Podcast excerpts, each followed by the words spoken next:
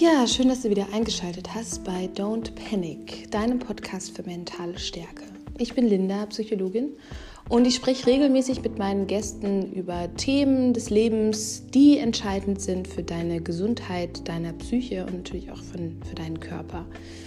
Und heute sprechen wir über toxische Freundschaften. Wir hatten schon eine Folge über toxische Beziehungen aber natürlich gibt es diese giftigen Einflüsse auch bei anderen Beziehungen, bei freundschaftlichen Beziehungen. Und wie du das merkst und was du dagegen tun kannst, das erfährst du in dieser Folge. Ich wünsche dir ganz viel Spaß und freue mich über dein Feedback.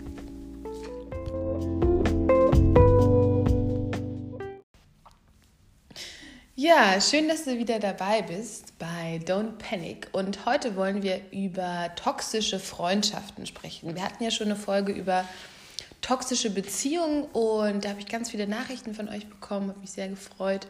Und unter anderem habt ihr euch auch gewünscht, dass wir einmal über toxische Freundschaften sprechen.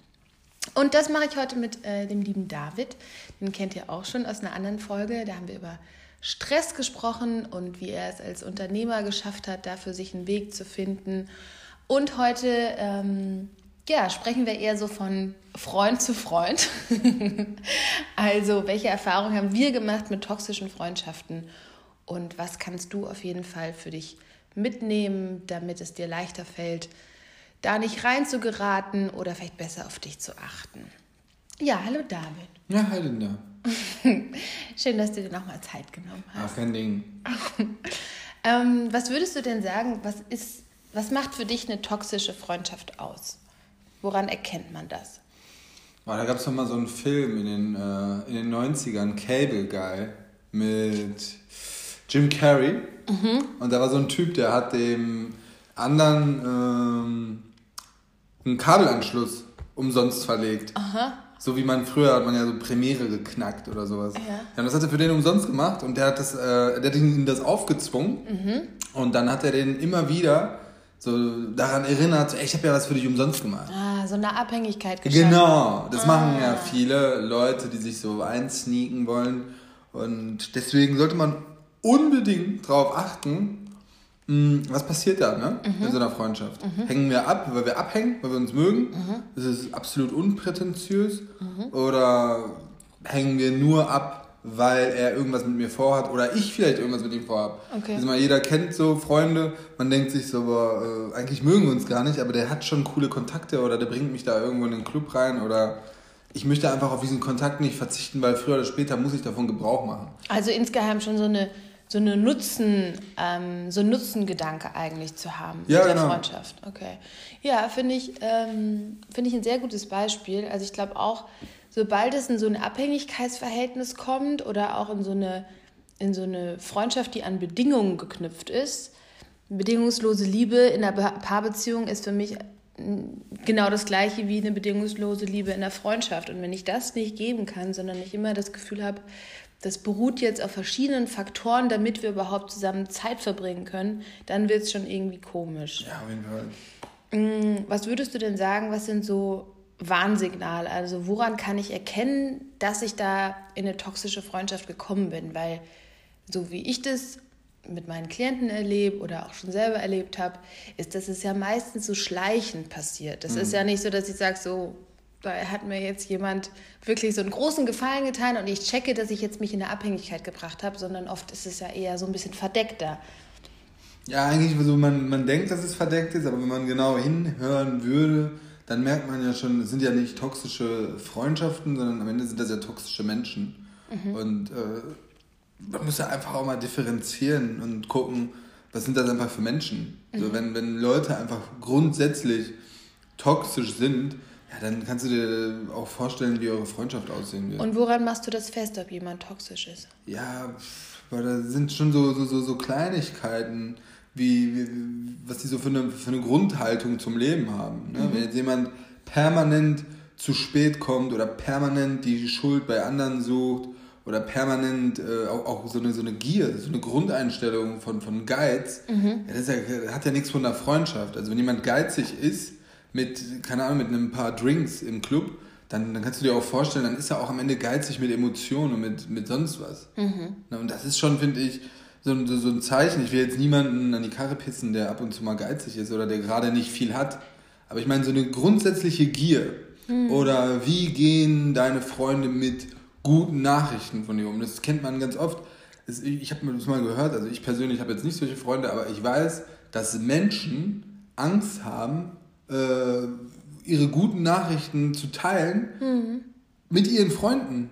Weil die Freunde also weil die einfach so eine Freundschaft haben, die gar keinen Platz dafür hat, dass irgendjemand was Positives sagt, oder die haben Angst, dass der andere eifersüchtig wird. Hm. Ne? Ich habe einen besten Freund, ey, wenn ich den anrufe und den egal was erzähle und er weiß einfach so, boah, das ist jetzt krass, ne, dann, ja, dann freut er sich einfach so krass mit, mhm. weil, weil das ist schon mal so ein Zeichen für eine gesunde Freundschaft und alles, was da so, so mit Eifersüchteleien und so passiert, ich sag mal, so ein bisschen Neid ist ja nicht schlimm. Mhm. Ganz, aber eigentlich auch. So, wenn das wirklich dein Freund ist, dann freust du dich ja für den. Ja. Ähm, ja, also ich glaube, so diese zwei Sachen, die du angesprochen hast, einerseits dass die Erwartung und die, die, die Werte, die Grundhaltung, die ich mitbringe in eine Freundschaft, die können clashen. Also es kann ja sein, es gibt Menschen, die sagen, hey, für mich ist Pünktlichkeit überhaupt nicht wichtig. Für die ist es eben kein Wert. Aber das wird nur mit jemandem funktionieren, der das ähnlich sieht. Hm. Weil sobald man da also, in eine andere Richtung geht, dann du wirst dich die, ganze Zeit gegenseitig verletzen, ohne dass du es merkst. Aber ist das nicht auch irgendwie eine, eine, Sache von Respekt? So, wenn ich, wenn, wenn ich dir ja sage, als dein Freund, bei mir ist Pünktlichkeit voll wichtig und dir ja nicht. Hm. Also dir ist Pünktlichkeit nicht wichtig. Das bedeutet ja jetzt nur mal so, wenn man drüber nachdenkt, dass ihm Zeit allgemein keine Rolle spielt, dann kann er auch einfach pünktlich kommen. So. Ja, es ist wahrscheinlich eher, dass er sein Zeitmanagement nicht so unter Kontrolle hat. Ich bin jetzt zum Beispiel, äh, keine Ahnung, ey, früher als Kinder, jetzt bin ich ja Veganer, aber früher, ähm, wenn ich mit ein paar Arabs oder so rumgehangen habe und ich wusste, die essen äh, kein Schweinefleisch, dann konnte ich halt darauf verzichten. Hm. Wäre ja Quatsch, nee, wenn ich, ich weiß, dann wenn ich dann auf meinen Standpunkt beharre, wenn es mir doch egal ist. Ja, ich glaube, es ist eher, dass es sich, es ist schwer, sich selber einzugestehen ist, dass man vielleicht sein Zeitmanagement nicht so gut hinkriegt. Also ich glaube auch hinter einem Wert Pünktlichkeit steckt noch mal was Tieferes. Aber ich habe das Gefühl, dass, dass es deswegen oft clasht, weil ich die Erwartungshaltung gar nicht klar kommuniziere. Also in einer Paarbeziehung habe ich noch eher das Credo, dass man sich darüber austauscht, was ist mir eigentlich wichtig in der Beziehung. Wir werden darüber reden, sind wir monogam, sind wir polygam, äh, wollen wir zusammen wohnen, wollen wir zusammen Kinder haben. Also man hat schon so ein paar Grundpfeiler, die man auf jeden Fall miteinander bespricht. Aber macht man das in der Freundschaft? Also ich kenne es so, dass es sich entwickelt und dass es sich bestimmte Muster einschleichen und manche von diesen Mustern tun mir nicht gut und manche funktionieren besser, aber ich habe ich erlebe das ganz selten, dass ich wirklich eine klare Reflexion in der Freundschaft habe von dem, was mir eigentlich wichtig ist. Ja, das liegt ja daran, dass wir allgemein beziehungsgestört sind. So die, in, das ist aber sehr absolutistisch. Ja, ich meine jetzt in, sag ich mal, in Zentraleuropa oder sowas. Ja, da hat man ja nie sich drüber Gedanken gemacht, was überhaupt so eine Freundschaft ist. Hm. Ja, das meine ich. Das Wenn ich jetzt überlege, zum Beispiel, ich komme aus einem kleinen Dorf in Polen ursprünglich, wenn du da zu deinem Nachbar rübergehst, da bist du behandelt wie Familie. Mhm. Klar, der lästert auch über dich, aber es geht darum, dass er auch immer für dich da ist. Mhm. Ja, und das ist für mich auch so ein Punkt, immer füreinander da sein, weil ähm, das erlebe ich ganz häufig, dass das so ein Warnsignal ist, wenn derjenige, der in der Freundschaft häufig so der Pluspol ist, also derjenige, der so viel gibt, wenn der mal zum Minuspol wird, also zum Bedürftigen, und dann auf einmal alle Freunde weg sind oder sich das sehr stark aussiebt, ähm, ja, das sind einfach so Momente im Leben, wo du wirklich für dich siehst, wer ist für dich da. Und dann wird es nämlich mal unangenehm. Und gerade wenn du jemand bist, der empathisch ist, der gut auf andere Leute zugehen kann, der immer ein offenes Ohr hat, dann besteht dieses Risiko sehr leicht, dass, ja, dass du einerseits so zum emotionalen Mülleimer für andere wirst und dass ja, dass dir diese Unterstützung wirklich in so Krisensituationen, die ja jeder irgendwann mal hat, dann fehlt. Hm, ja, und das ist auch ein interessanter Punkt, weil man muss ja auch gar nicht so weit auf Krisensituationen äh, anspielen. Man kann sich einfach mal überlegen, wie viele Freunde hat man, mit denen man kein Bier trinkt, kein Kaffee, kein Mittagessen, wo man einfach sich trifft zum Quatschen. Es geht um keine Substanzen. Mhm. Also immer früher hat man sich so, wenn man in meinem Alter war, getroffen, hat man Playstation gespielt, ein paar Joints geraucht, Bier getrunken. Ich habe gemerkt, dass viele Freundschaften immer noch auf diesem Niveau geblieben sind. Mhm. Also deswegen habe ich auch weniger Freunde, weil ich einfach solche Aktivitäten nicht mehr habe. Du, ja? du meinst, dass man so, so, eine, ja, so eine Aktivität braucht, die eigentlich die Freundschaft verbindet und ausmacht. Genau. Und wenn die wegfällt, ja. dann ist auch die Freundschaft weg. Genau, und das finde mhm. ich, sollte man sich mal angucken, weil jeder hat diesen einen Kumpel, mit dem man feiern geht. Mhm. Aber mehr nicht. Den, mhm. mit dem, du weißt, mit denen kannst du keine tiefgründigen Gespräche führen oder so, aber im, im Club ist das halt super gut.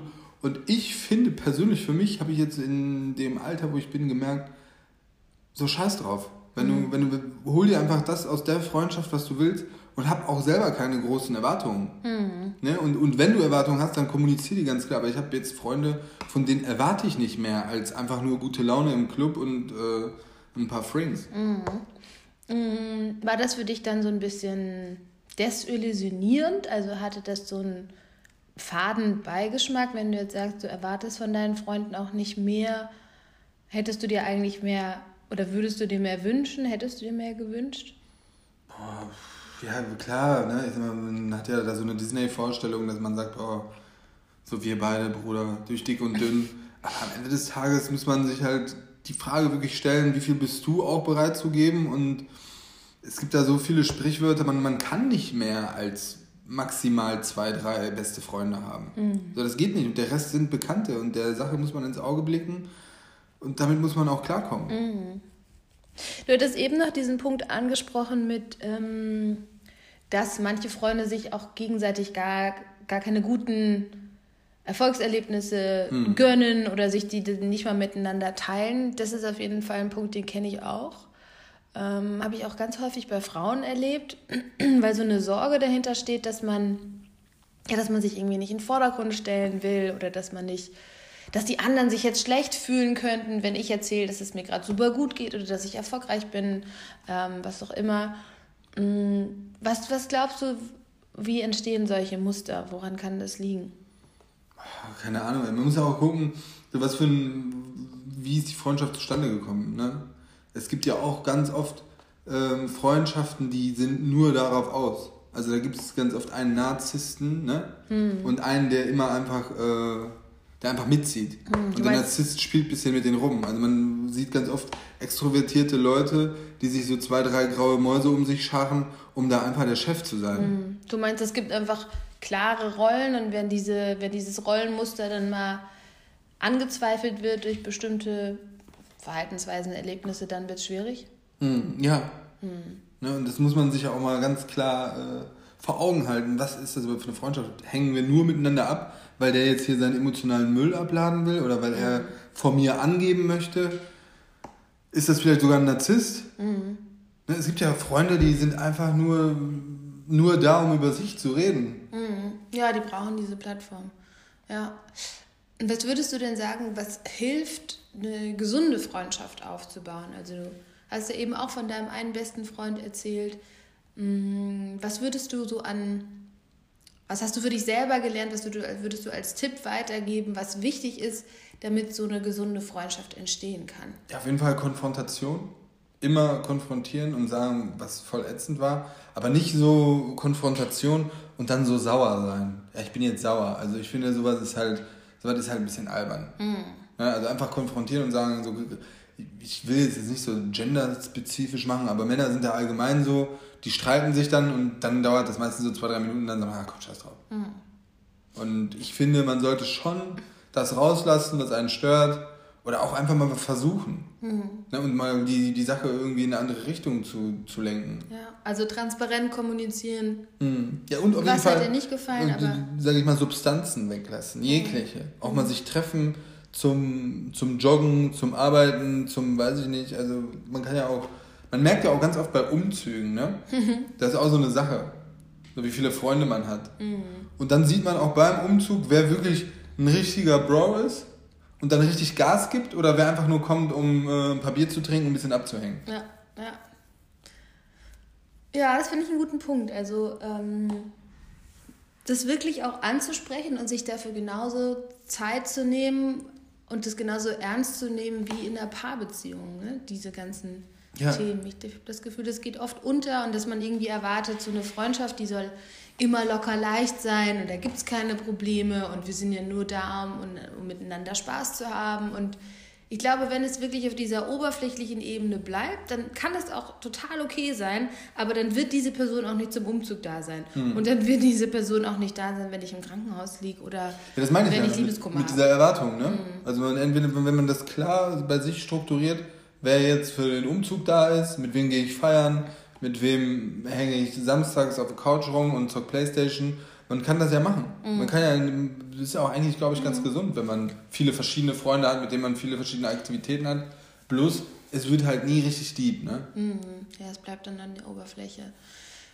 Es hat ja auch sowas von, von der Befriedigung von unseren psychologischen Grundbedürfnissen. Also, was du eben meintest, ist es vielleicht gar nicht so schlecht, verschiedene, verschiedene Personen zu haben, könnte man ja auch einfach so begründen. Ne? So eine Person muss dir nicht alles geben, eine Person muss dir nicht Abwechslung, Sicherheit, ähm, Wachstum geben, sondern ich hole mir das einfach bei verschiedenen Menschen. Mhm. Also ich finde, es kann ein gesunder Ansatz sein, aber es hat so diesen Risiko, was du auch sagtest, dass es nicht so deep wird. Mhm.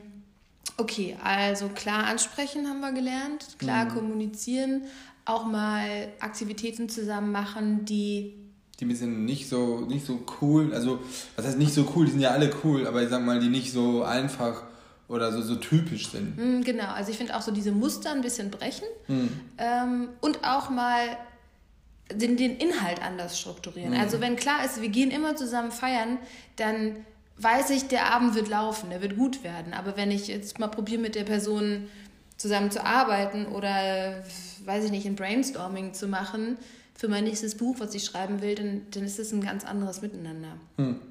Ähm, was wären denn noch für dich Strategien, Tipps, die du gerne weitergeben würdest, was man tun kann, um sich selber ein bisschen, um sein Bewusstsein zu schärfen für gesunde Beziehungen? Boah, das ist ja ganz schwer. Man muss ja erstmal wissen, was man eigentlich selbst will und was man zu sich selber für eine Beziehung hat. Ne? Ich glaube, wenn du, mhm. wenn du mit dir selber echt schlecht umgehst, dann wird dir das auch gar nicht auffallen, wenn deine Freunde schlecht zu dir sind. Mhm. Also Thema Achtsamkeit. Ja, sowieso. Okay. Und dann ist halt auch noch die Frage, wie, wie stark ist man abhängig von Freundschaften? Mhm. Ich sag mal, wir sind ja alle irgendwie sozial unterwegs und wollen da irgendwie Anerkennung haben, aber ist das wirklich so, dass wir die so, so krass brauchen oder können wir uns auch mal ein bisschen alleine beschäftigen? Mhm. Ich kenne ja ganz viele Leute, die haben so eine Sucht, ist das mhm. schon fast. Die müssen immer was mit jemandem machen. Mhm. Ich hatte auch früher als Kind so einen Freund, der konnte nichts alleine machen. Der wollte sogar, wenn er dann so seinen Meerschweinchenkäfig sauber gemacht hat, musste auch immer einer dabei sein, weißt du? Ja. So, da kommst du mit einkaufen. Ja, ja das ist auch ganz viel Gewöhnung. Ne? Also ich, ich weiß noch, als ich zum ersten Mal alleine gewohnt habe und dann auch viel mehr Sachen natürlich alleine unternommen habe, das das hat ganz stark mit deinem Mindset zu tun. Also wie ordnest du das für dich ein? Ist es für dich komisch, alleine ins Kino zu gehen, weil du dir mhm. selber sagst, ich bin jetzt ein Loser, weil ich habe keine Freunde, die mit mir ins Kino ja, gehen? Ne? Oder sagst du dir, hey, ich, für mich ist es ein Riesenluxus, alleine ins Kino zu gehen, weil ich kann aussuchen, welchen Film ich gucke. Ob ich mittendrin aufstehe und nach Hause gehe, weil er mir doch nicht gefällt. Und also diese Kleinigkeiten. Ja, ja, klar. Ist, genau. ja, das ist auch das mit dem Urlaub. Ne? Ich habe erst irgendwann mhm. in irgendeinem Buch gelesen, so wenn du nicht mit dir selber in den Urlaub fahren kannst, dann besteht irgendwie so ach, bist du zu, eine Wahrscheinlichkeit zu 80 Prozent, dass du ein super langweiliger Typ bist. Mm. So, das fand ich voll krass, weil wie viele Leute fahren denn mal alleine in den Urlaub? Ja, das ist natürlich ein hartes Urteil. Ja, ich habe das ja nicht geschrieben, das Buch. Ne? Du weißt ja, die Versuche auch weiß, mal. Ja, ich weiß, was du meinst. Also ich glaube auch, dass dieser Schritt hin zu ich kann, ich bin genauso happy, wenn ich Sachen alleine mache und ich freue mich aber auch, wenn jemand dazukommt, gibt dir einfach ganz viel emotionale Unabhängigkeit. Mhm. Es gibt dir so eine Stabilität, dass du ganz anders auf Menschen zugehen kannst und ganz anders für dich auch beurteilen kannst. Ist es jetzt jemand, der mir Kraft gibt, der für mich inspirierend ist, der mich unterstützt? Oder ist es eigentlich jemand, der mir eher Kraft nimmt? Und ich finde, so nach ja, eigentlich schon nach den ersten Treffen merkt man das ganz gut, wie man sich danach fühlt. Also fühle ich mich leer? Fühle ich mich wirklich ausgelaufen? Boah, jo, ey, das kenne ich auch. Ja. Wenn man sich so mit Leuten trifft und danach fühlt man sich scheiße, ne? Man kommt so nach Hause und denkt sich, aber fuck, ey, was war da los? Will, irgendwie geht er in den Kühlschrank, macht sich ein Glas Wein voll oder isst erstmal ein, ein halbes Kilo Eis. Ja, es ist irgendwie so, als, also wie so eine ausgequetschte Zitrone, so richtig leer gesogen. Meinst du, das kommt auch daher, wenn man so dumme Gespräche manchmal führt mit seinen Freunden? Also die ja, Zeit totschlagen. Es, ist, es, ist, es sind vielleicht ja, es sind nicht so tiefe Gespräche, es ist Zeit totschlagen. Ich glaube, es ist auch dieses sich nicht verstanden fühlen und auch dann immer wieder merken, so, hey, der hat irgendwie ganz andere Werte. Mir ist ein gesundes Leben wichtig, der macht sich irgendwie, macht regelmäßig seinen Körper und seine Psyche kaputt. Das sind, glaube ich, ganz viele Sachen, die zusammenkommen. Hm. Ähm, aber wenn ich brauche erstmal diese Achtsamkeit und diese Sensibilität für mich selbst, um das zu spüren um mir und dann im zweiten Schritt klar zu werden, was ist mir denn eigentlich an der Freundschaft wichtig? Was wünsche ich mir? Und das ist für mich echt ähm, so ein Prozess, den du auch immer wieder von vorne durchlaufen musst, dich zu fragen, ey, was, welchen Support wünsche ich mir eigentlich von meinen Freunden? Und das kann sich ja auch unterscheiden, wie wir ja gesagt haben. Ne? Ähm, und der zweite ist, das hast du eben auch gesagt, ist ähm, vielleicht nochmal deutlicher ausgedrückt, so diese Kommunikation meiner Grenzen auch. Ähm, das muss man wirklich üben, weil ich, das fühlt sich am Anfang komisch an, zu sagen, du, wenn wir uns treffen, dann habe ich das Gefühl, es geht 90 Prozent um deine Probleme und deine mhm. Sorgen und ich würde mir wünschen, ich sagen, kann auch mal die meisten Leute, die, die, die, die nur, nur, nur über sich sprechen, mhm. wenn du die dann damit konfrontierst und sagst, ey, du sprichst immer nur von dir, es geht immer nur um deine Probleme, das sind ja auch krasse Narzissten. Und da brauchst du auch gar nicht, das irgendwie so eine Feedbackrunde einzubringen, weil der ist ja auch schon durch, der Kerl. Wenn der das selber nicht merkt, wird dir, kann ich dir Brief und Siegel geben, wird der in dem Moment sagen, ja, stimmt doch gar nicht. Kann sein, äh, ich habe es aber auch schon anders erlebt. Echt? Mhm. Ich habe es auch schon anders erlebt und ähm, aber Männer würden sich dann so ein bisschen auf den Schlips getreten fühlen. Das ist aber auch in dem Moment, finde ich, okay. Also ich finde es dann wichtiger für denjenigen, der das gerade übt, seine Grenzen ah, zu kommunizieren, oh, ja, ne? dass er das wirklich macht, weil er fühlt sich ja die ganze Zeit schlecht. Der Narzisst, mhm, wenn wir mhm. jetzt bei deinem Beispiel bleiben, der fühlt sich ja nicht schlecht, dem geht es sehr gut. Aber wenn es mir damit nicht gut geht, dann habe ich auch die Verantwortung dafür, das zu kommunizieren und ihm die Chance zu geben, das zu ändern. Wenn es sich, wenn es nicht ändern kann, gut, dann ist ja, es so. Krass. Aber dann habe ne, ja. hab ich den Step wenigstens mhm. für mich gemacht. Das du gar nicht dran gedacht? Mhm. Das sind eigentlich so ganz zwei wichtige ähm, Schritte für mich. Und ähm, das dritte ist dann, dass ich auch glaube, dass man versuchen muss, diese, ja, diese Muster aktiv zu ändern. Hm. Also wenn ich wirklich merke, es geht die Haupt, die, die, die meiste Zeit um Probleme, um Stress, um Jammern von meinem Gegenüber, dass ich auch mal aktiv andere Themen mit reinbringe. Also gerade wenn ich merke, hey, in unserer Runde fällt es uns echt schwer, uns positive Sachen zu erzählen, uns über uns gegenseitig über Erfolge zu freuen, uns da auch zu motivieren, so mach es einfach mal anders. Also guck, was passiert, wenn du einen anderen Input in die Runde mit reinbringst. Das ähm, kann auch ganz viel anstoßen. Jo, glaube ich auch. Hast du noch eine Idee? Nee. Also ich habe jetzt auch schon alles gesagt. ja, so viele Freunde habe ich auch gar nicht. Also da kann man nicht so viel rumexperimentieren. Ja, man darf sich da auch nicht verspielen. Ne? Mhm. In dem Alter wird ja ganz ausgedünnt. Die meisten heiraten dann, der eine zieht um, der andere haut ab. Mhm. Dazwischen hast du dann auch noch ein paar, die so richtig strange irgendwann werden. Kennt ja auch jeder, ne? Mhm. So Freunde, mit denen man früher voll dicke war und dann auf einmal, keine Ahnung, das ist voll der ulkige Typ geworden. Ja, auseinandergelebt, ne? Ja, klar, kann man so sagen, aber ich glaube, dass der sich dann auch einfach äh, selber weggelebt hat. Ja, ach, solange es ihm gut ja. geht, überlassen wir ihm mal die Entscheidung. Ja, ich weiß, was ich meine. So ja, ich weiß genau, was du meinst, aber es kann ja sein, dass die super happy sind in ihrer Bubble, ja, in ihrer weggelebten Bubble. Ey, wenn einer mir noch mit, guck mal, wir sind jetzt auch alle schon echt erwachsen, ne? 30, das ist jetzt auch kein Alter, wo ich sage, dass man da noch zu Hause so rumhängt und äh, so viel so Computerspiele, irgendwelche Lichtschwerter tauscht im Internet oder sowas, permanent nur rumhängt. Ja, weiß ich nicht. Also Vielleicht ist es die Erfüllung auf Erden. Ey, klar. Who knows? Ja, ja na gut. Dann ähm, machen wir das Ganze doch hier rund. Also ich fasse nochmal zusammen, was, was wir so, was unser Resümee ist bei toxischen Freundschaften. Ganz wichtig ist, dass du ein Bewusstsein und eine Achtsamkeit für dich selber entwickelst, damit du überhaupt merkst, wie geht es dir nach Treffen, nach Telefonaten mit der Person oder vielleicht auch mit dem ganzen Personenkreis. Ähm, dann der zweite Punkt ist, dass du auf jeden Fall regelmäßig kommunizieren solltest, was ist deine Erwartung, was ist dein Wunsch an die Freundschaft, also Grundhaltung, Werte, aber auch was wollt ihr gemeinsam erleben, was sind eure Aktivitäten? Und ja, was, was wollt ihr auch miteinander teilen. Das ist uns gar nicht so geläufig in Freundschaften, in Beziehungen kennen wir das eher, aber ich glaube, das ist ein Punkt, der sollten wir auf jeden Fall alle lernen. Ja, und das Dritte ist, dass wenn du dann weißt, was du eigentlich dir wünscht von dieser Freundschaft, dass du das auch aktiv mit einbringst. Ja, das waren drei kleine Tipps und ähm, ja, ein, ein längeres Gespräch über toxische Freundschaften und wie du es schaffst, da rauszukommen und das Ganze auch für dich zu heilen.